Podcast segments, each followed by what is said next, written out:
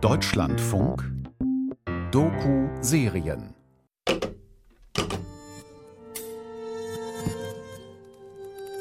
Im Dezember 2019 haben Sven und Carla das letzte Mal Kontakt zu ihrem Freund Abdul. Und dann, das war am 16. Dezember, und dann haben wir einen Monat nichts gehört, da habe ich ihn nochmal geschrieben, da kam nichts und dann kam am 17. Januar, kam dann eine Sprachnachricht. Hallo liebe Schwester, guten Morgen, hier ist Abdul, ich äh, hoffe es euch gut geht. Ich bin mit meiner Frau jetzt in Griechenland. Wir haben eine kleine Tent und wir leben in dem Tent, ja. Kurz nach seiner Abschiebung ist Abdul wieder aus Afghanistan geflohen, mit seiner schwangeren Frau. Horst Seehofer ist mittlerweile 70 Jahre alt. Ja, mich hatte Schlag getroffen mit Lesbos, ganz ehrlich. So, jetzt sitzt er in diesem Open-Air-Gefängnis dort, ne?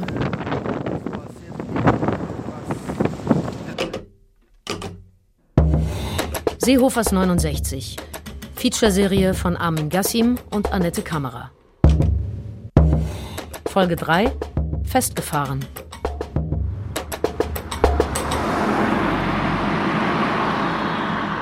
...2000 Kilometer von Lesbos entfernt sitzen Sven und Carla auf ihrer Terrasse im bayerischen Altenstadt. Damals, als Abdul sie mit der Sprachnachricht aus Moria überrascht, scheint das trotz der Zustände im Lager erstmal ein Schritt in die richtige Richtung zu sein. Ja, am Anfang war natürlich, sage ich mal, schon erstmal ne, so Freude, dass sie das jetzt geschafft haben und dass sie dort dort sind. Abdul und seine Frau Sanie kamen über den Landweg in die Türkei. Ein Land, das vielen Millionen Syrern Schutz geboten hat, für Afghanen aber keinen Schutzbedarf sieht. Zehntausende Afghanen leben hier versteckt vor den Behörden, können jederzeit inhaftiert und abgeschoben werden. Und ein Monat, ungefähr mehr als ein Monat, wir waren im Gefängnis in Türkei. Und meine Frau, sie war schwanger Sie konnte nicht null essen und trinken. Ja, sie hat viele Probleme gehabt, auch in Türkei. Und wir konnten nicht zum Arzt gehen, weil wir haben keinen äh, Ausweis gehabt in Türkei. Wir waren ins Park geschlafen und äh, wir haben viele Probleme auch in Türkei gehabt. Anfang Januar 2020 setzen sie von der Türkei nach Griechenland über, in einem Schlauchboot, wie Tausende vor ihnen und Tausende nach ihnen. Und am Anfang, muss man ja sagen, gell Sven, ähm, haben sie sich dort ja eigentlich in Moria schon was aufgebaut. Also sie hatten mehrere Leute, mit denen sie zusammen, sag ich mal, in dem Camp nochmal ein Camp hatten wo die Männer ähm, sich abgewechselt haben mit Nachtschichten, weil das eben schon, das hat er erzählt, gefährlich es wohl, ist. Es gab wohl die Bedrohung auch vor allem von so Jugendbanden oder die, äh, von jüngeren Leuten, die sich zu Banden zusammengeschlossen haben und so halt sich versucht haben, äh, Vorteile ne, zu ergaunern, sage ich jetzt mal. Und äh, er hat auch immer wieder berichtet von Zwischenfällen, äh, selbst sogar Messerstechereien, wo es gegeben haben soll.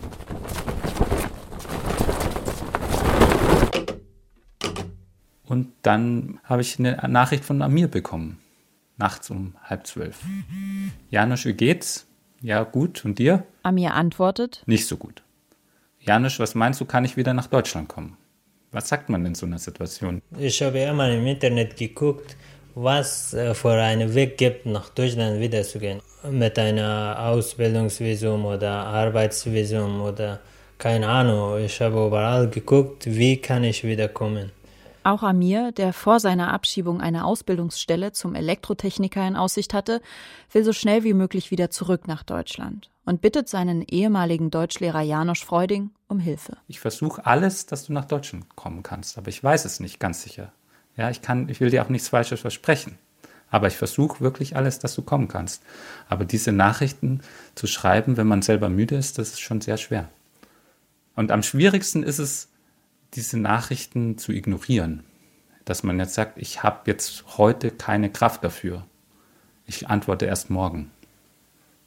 Wenn ich weiß, ich bin selber nur müde und die andere Person ist aber in einer viel größeren existenziellen Not. Äh, am Anfang hatte ich sehr, sehr Hoffnung und danach habe ich ein bisschen, es hat sehr lange gedauert, deswegen habe ich gesagt, es geht nicht bestimmt. Denn es ist kompliziert. Als erstes ist da die Einreisesperre für Abgeschobene. Bis zu drei Jahre lang darf jemand, der aus Deutschland abgeschoben wurde, nicht wieder einreisen. Dann sind da die Abschiebekosten von bis zu 5000 Euro, die er zurückzahlen muss. Außerdem braucht der Abgeschobene einen unterschriebenen Arbeits- oder Ausbildungsvertrag als Fachkraft. Er muss sein Sprachniveau belegen. Braucht eine eigene Wohnung in Deutschland. Genügend Einkommen. All das muss Amir von Afghanistan aus organisieren und nachweisen. In einem Land, in dem die deutsche Botschaft nach dem Bombenanschlag 2017 nicht mehr wirklich arbeitet.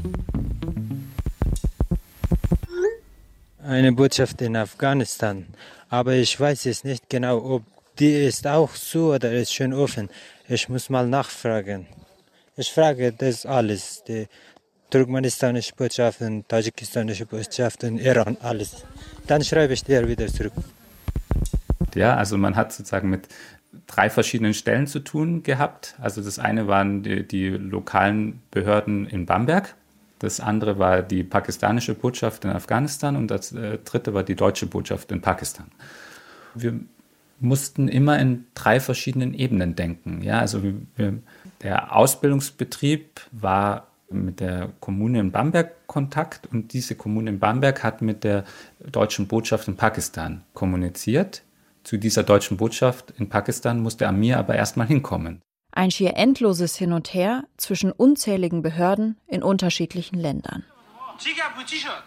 Währenddessen hält sich Amir in Afghanistan mit Gelegenheitsjobs über Wasser entkommt durch Zufall einem schweren Bombenanschlag vor dem Restaurant, in dem er arbeitet, verlässt Kabul und arbeitet in der Landwirtschaft.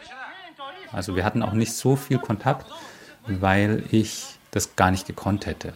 Ja, also ich habe meine Aufgabe immer gesehen, dass ich ihm eine Möglichkeit schaffe, wieder nach Deutschland zu kommen. Aber ich wollte jetzt nicht alles mitkriegen, was er erlebt, sonst das hätte mich so beeinträchtigt, dass ich dann gar nicht mehr hätte mich um den Rest kümmern können. Basir, die Nummer 70, die am Morgen der Abschiebung nicht zu Hause war. Wie hast du da geschlafen zu der Zeit? Sehr schlecht. Ich war immer bis morgen wach, immer. Im Spätsommer 2018 lebt er monatelang versteckt vor der Polizei. Ich habe immer so Albträume ge äh, gehabt und äh, ich dachte, dass jemand meinen Fuß so äh, runter sieht. Und ich war so tief im Schlaf, auf, auf einmal stehe ich auf und renne ich dann zur Tür und will ich vom Zimmer raus. Dann hatte ich wieder Angst, ins Zimmer reinzugehen. Dann bin ich die ganze Zeit im Flur gesessen, bis morgen. Bis es ein bisschen hell war und dann bin ich wieder ins Zimmer reingegangen und geschlafen. Es war jede, also nicht jede Nacht, aber drei oder viermal in der Woche so.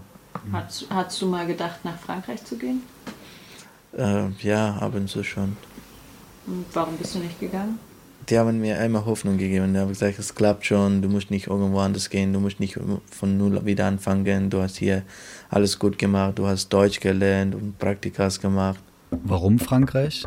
Tatsächlich sind Afghanen aus Deutschland in Frankreich ein ganz besonderes Phänomen.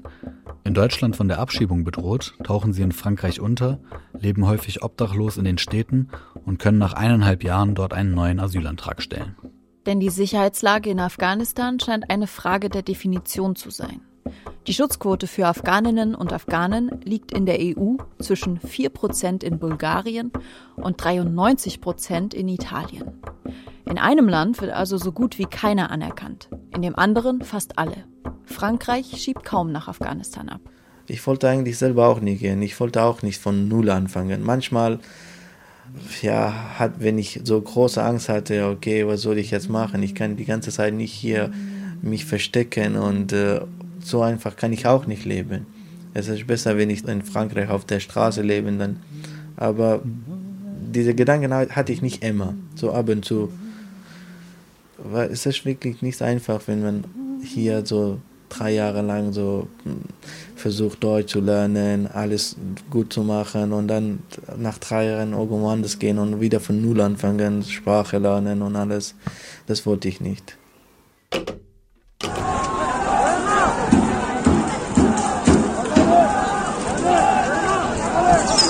Im September 2020 brennt über Nacht das gesamte Lager Moria ab.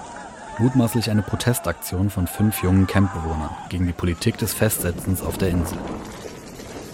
Abdul und seine Frau Saniye sowie die sechs Monate alte Kisana verlieren über Nacht alles, was sie auf ihrer Reise bei sich hatten.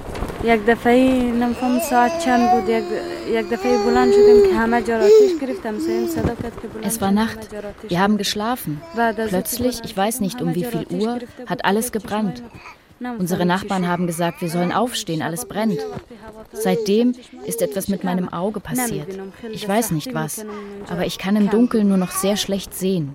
In einer Nacht werden 13.000 Menschen obdachlos. Bei Temperaturen über 30 Grad trinken die Menschen tagelang auch Abwasser. Es fehlt an allem. Vor dem Brand hatte ich genug Milch. Seitdem habe ich nur wenig Muttermilch. Es reicht nicht für meine Tochter. Der Arzt sagt, die Milch, die ich habe, müsste ausreichen. Meine Tochter ist jetzt sechs Monate alt, aber das bisschen, das ich noch habe, reicht ihr nicht. Kisana hat außerdem Wunden von der Krätze am ganzen Körper. Sie kratzt sich und schreit viel.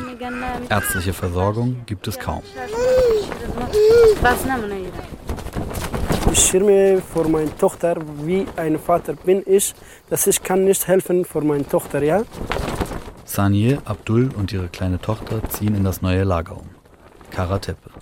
Ihre neue Anschrift Family Tent. Familienzelt Nummer 0982.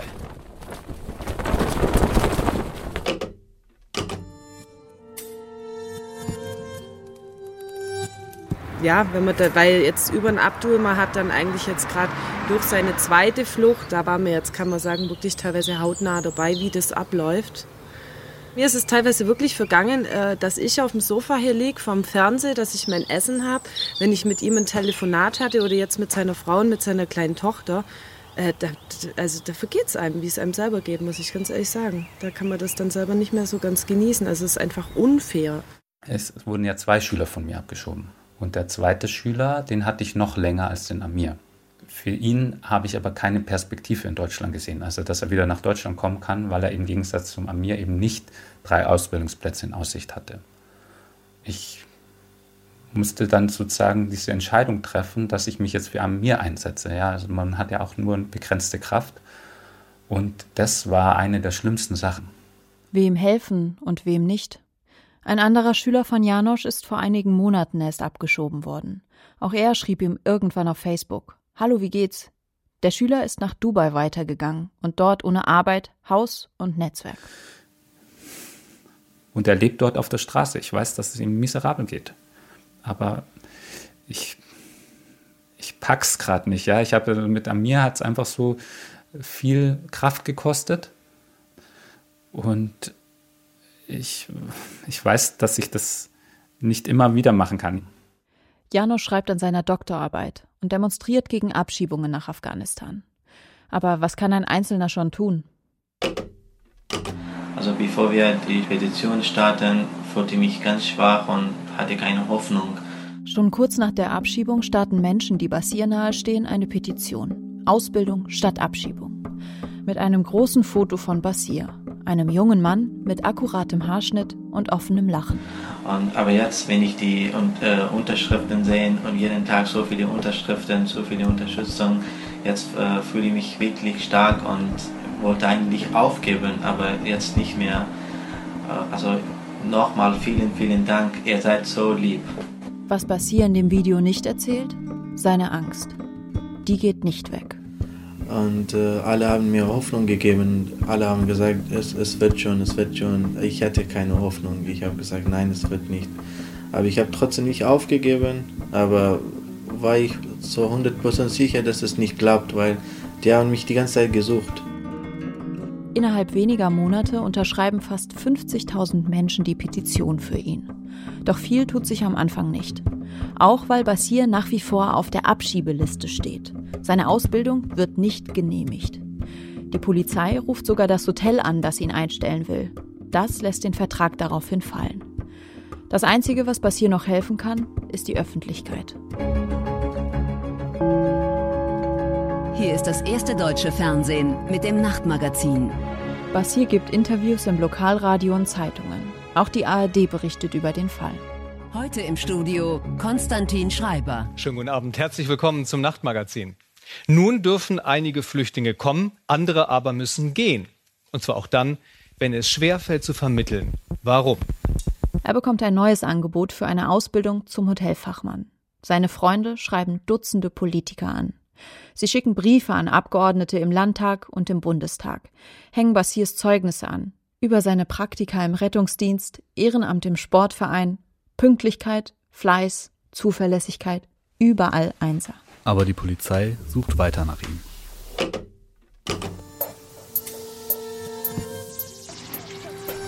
Ja.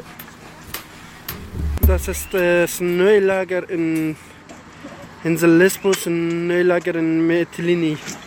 Das Neulager heißt Karatapa. Auf der griechischen Insel Lesbos bricht der Winter ein.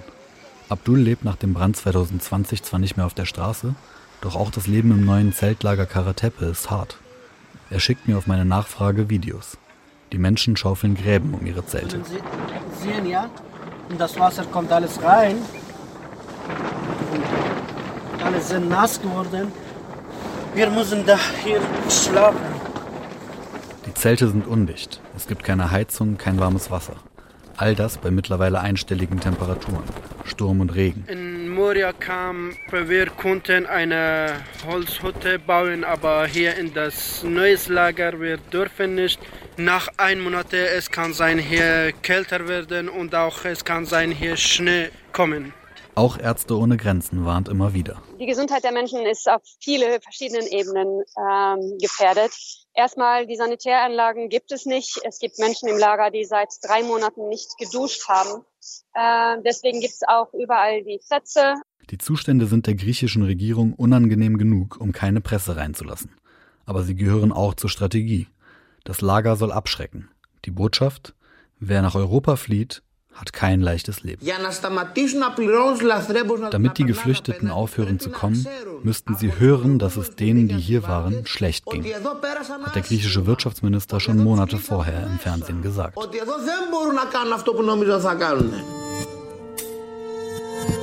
Ich wünsche für meine Zukunft oder für Zukunft für meine Familie, ich wünsche, dass wir können ein sicherer Platz sein und wir können Frieden haben, wir haben keine Angst mehr haben. Ja? Das ist mein Wunsch.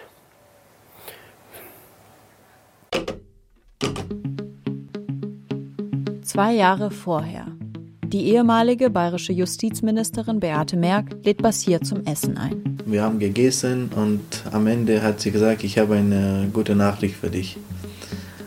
Ich habe gesagt, ja, sagen Sie mir, ich, ich habe so lange keine gute Nachricht gehört.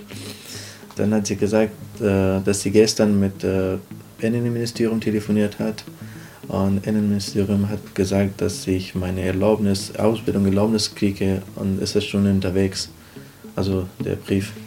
Eigentlich hätte Basirs Ausbildung längst beginnen sollen. Sein Ausbilder wartet aus Kulanz auf ihn. Ich habe gesagt, nein, das kann ich nicht glauben.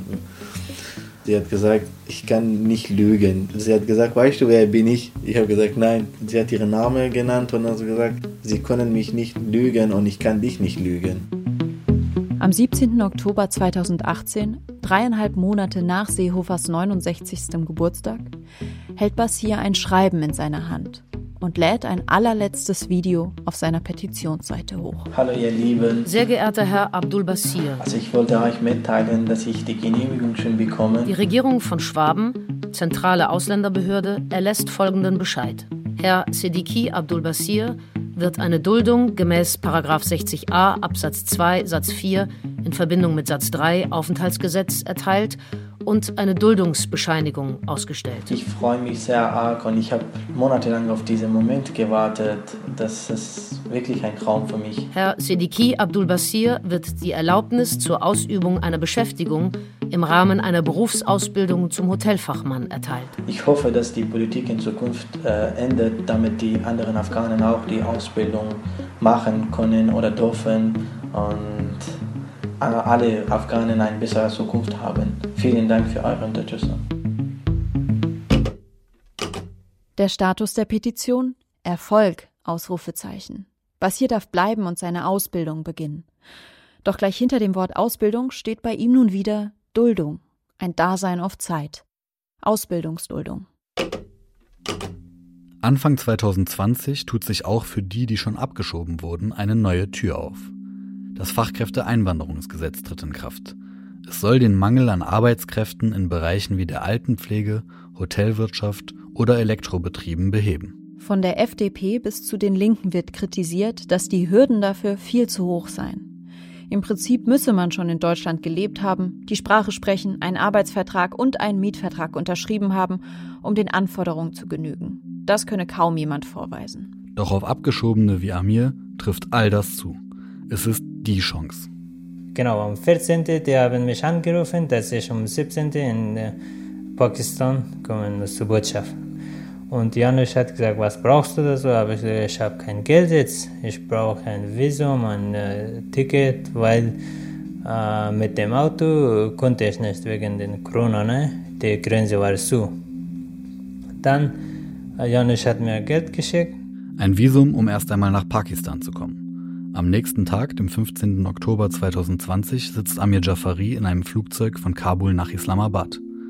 Nach der Abschiebung ist das der zweite Flug in seinem Leben. Damals war ich wirklich ich sehr glücklich, aber trotzdem hatte ich mir gedacht, ja, die Janusz hat gesagt, wir wissen noch nicht genau, aber es kann sein, etwas schieflaufen, deswegen ich hätte auch Angst.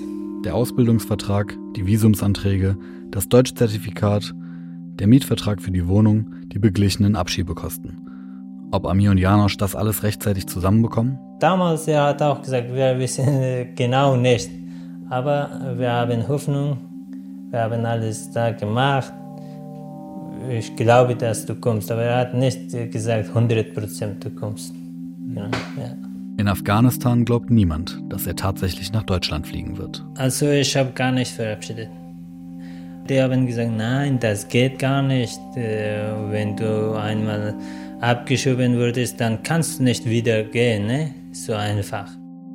Drei Wochen wartet Amir in Pakistan auf die Bearbeitung seines Visums. Dann bin ich äh, losgeflogen nach äh, Türkei. In Türkei bin ich angekommen. Dann habe ich ein bisschen Hoffnung bekommen. Dann habe ich mir gedacht, jetzt fliege ich wirklich nach Deutschland. Dann bin ich 100% damals war ich sicher, dass ich jetzt kann ich nach Deutschland gehen.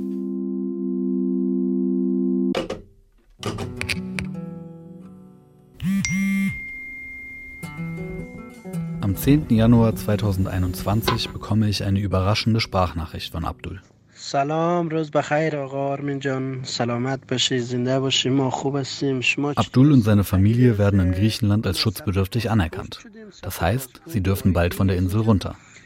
دیگه منتظریم که چی وقت چی مونه دیگه آیدی ما از اون خلاص شده دیگه منتظر شیم Doch auch das ist nur scheinbar eine gute Nachricht. سلام آرمین جان خسته نباشی خوبی سلام Zwei Monate später ist Abdul immer noch auf Lesbos. Er erzählt mir, dass er nun endlich die Ausweisdokumente bekommt, um die Insel zu verlassen. 400 Euro müssen sie dafür zahlen. Sven und Carla helfen aus. Geld hat Abdul kaum mehr, auch für Essen nicht, denn nach der Anerkennung bekommen Geflüchtete in Griechenland nur noch einen Monat Unterstützung. Sobald sie das Camp verlassen, sind sie sich selbst überlassen. Auf den Straßen Athens sind schon viele Afghanen obdachlos, auch Familien mit Kindern. Abdul weiß das. Er bittet mich um Rat. Soll er in Griechenland bleiben oder weiter nach Deutschland ziehen? Eigentlich will er wie Amir und Basir nur seine Ausbildung beginnen. Ein Ausbildungsvisum. Altenpfleger werden und seine Familie selbst ernähren. Ist er Flüchtling oder Arbeitsmigrant oder beides? Ich bringe ihn mit der einzigen Person in Kontakt, die ihm, wie ich glaube, helfen kann. Josephine Steiger. Abdul, ich freue mich für Sie, für Ihre Frau, für Ihr kleines Mädchen, dass Sie nach Griechenland auf dem Festland sind, weil sie dort viel mehr Möglichkeiten haben. Bleiben Sie dort, ähm, bitte nicht, ähm, nicht weiter ähm, wieder flüchten oder so. Bleiben Sie dort, weil Sie haben im Moment, dadurch, dass Sie die Anerkennung haben, haben Sie gute Möglichkeiten.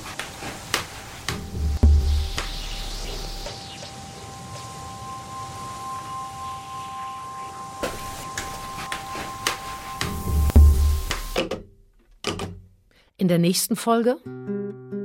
Wenn ich mein, mit meinem Vater telefoniere und äh, der weint und sagt, äh, ich vermisse dich, wann kannst du kommen, wann, wann besuchst du uns, äh, ich will dich einmal sehen, bevor ich sterbe.